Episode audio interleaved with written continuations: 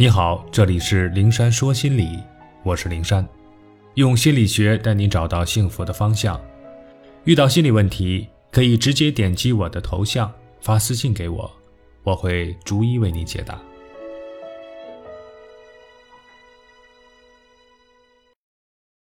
最亲近的人，也要敢于拒绝。对于老好人来说，拒绝同事、朋友、同学都很困难。更别说拒绝至亲的人了。老好人怎么忍心让亲人失望，让密友难过，让恋人伤心呢？所以，面对最亲近的人的请求索取，老好人们总是选择接受，很少说出拒绝的话。肖林有一个从小一起长大的闺蜜，叫程霞，二十多年的情谊使得两人亲如姐妹。肖林在家是长女，程霞在家是老小。所以多年来，萧林总是照顾程霞多一些。程霞呢，也习惯了把萧林当姐姐一样撒娇耍赖。两个人大学毕业后，在同一座城市落脚，然后谈恋爱成家。隔三差五，两家人都要聚到一起畅聊一番。萧林和程霞更是几乎每隔几天就约着一起逛街、喝咖啡、聊聊提己的话。但是多年来形成的一个固定的模式，那就是无论是两家聚会还是两个人小聚，都是肖林买单。两个人逛街买衣服、鞋包，肖林给自己买的时候，程霞如果也看好了，会撒娇的说：“送我一件呗。”于是肖林就要付两件的钱，一件给自己，一件给程霞。这还只是小的花销。程霞买房子找肖林借钱。买车呢，也找肖林借钱，动辄呢就是几万、几十万。肖林和老公不过是普通职员，收入平平，两个人勒紧裤腰带攒点钱，几次就被程霞借了个精光。这钱借出去，还期却遥遥无期。几年下来，程霞拿着肖林的钱，住着大房子，开着舒适的私家车，可肖林一家三口上班、上学还要挤公交车，房子想换大点的。却凑不够首付款。更让肖林有苦说不出的是，前些天程霞居然找到他，说自己家房子要重新装修，她和老公孩子没地方住，要搬到肖林家里住几个月。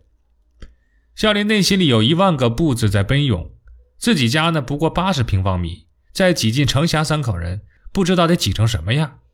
何况呢，他们不只是暂住几天，忍忍就过去了，漫长的几个月呀，怎么忍得了呢？可是他难以说出拒绝的话，毕竟两个人是多年的姐妹，程霞拿自己当亲姐姐，才会毫无芥蒂地求助于他，他怎么好意思往外推呢？况且自己若不答应，程霞一定会很生气，万一朋友也因此做不成了，岂不是很遗憾吗？肖林多年的无私接济，让程霞对他的要求一步步升级，乃至于超越了朋友的界限，就算亲兄弟、亲姐妹。也不能这么理直气壮地要求全家搬进人家里常住啊！可程霞并不觉得自己的要求过分，这都是肖林的一再退让给程霞滋养出来的韧性。老公说：“亲兄弟明算账，再好的朋友，再亲的闺蜜，也不能无底线、无原则地入侵自己的生活，破坏自己的心理边界。”所以在这种情况下，只要心里在拒绝，便坚定地把拒绝的话说出口。只是在说拒绝的时候，要向对方耐心地解释原因，让对方理解自己。如果对方真拿自己当亲人，就应该理解难处；若也跟自己一样还看重这份友谊，就不会因为这件事让友谊的小船说翻就翻。闺蜜如此，父母也不例外。如果他们的要求有违我们的原则，也是要敢于拒绝的。比如前文中提到的，强迫女儿去相亲。去和自己不喜欢的人处对象，这种时候就要明确的说不。还有夫妻之间闹矛盾，双方父母喜欢掺和，这时候也是要明确拒绝他们的好意。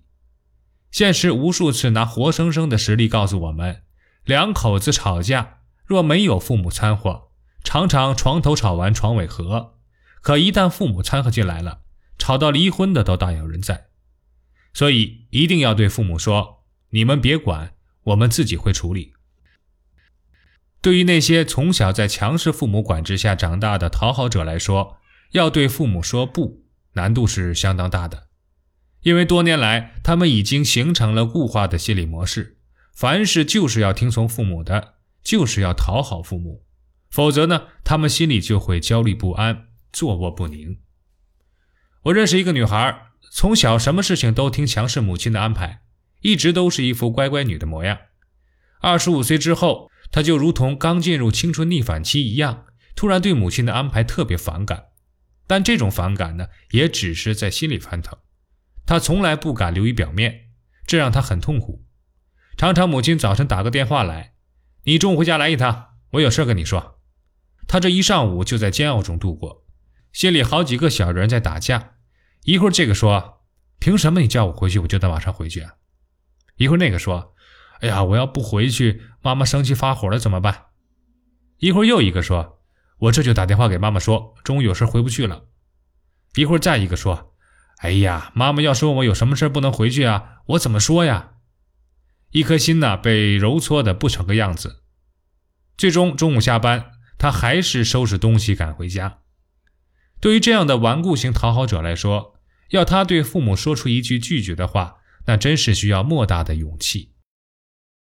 但是不管怎样，意识到问题的存在，就是自我成长的开始。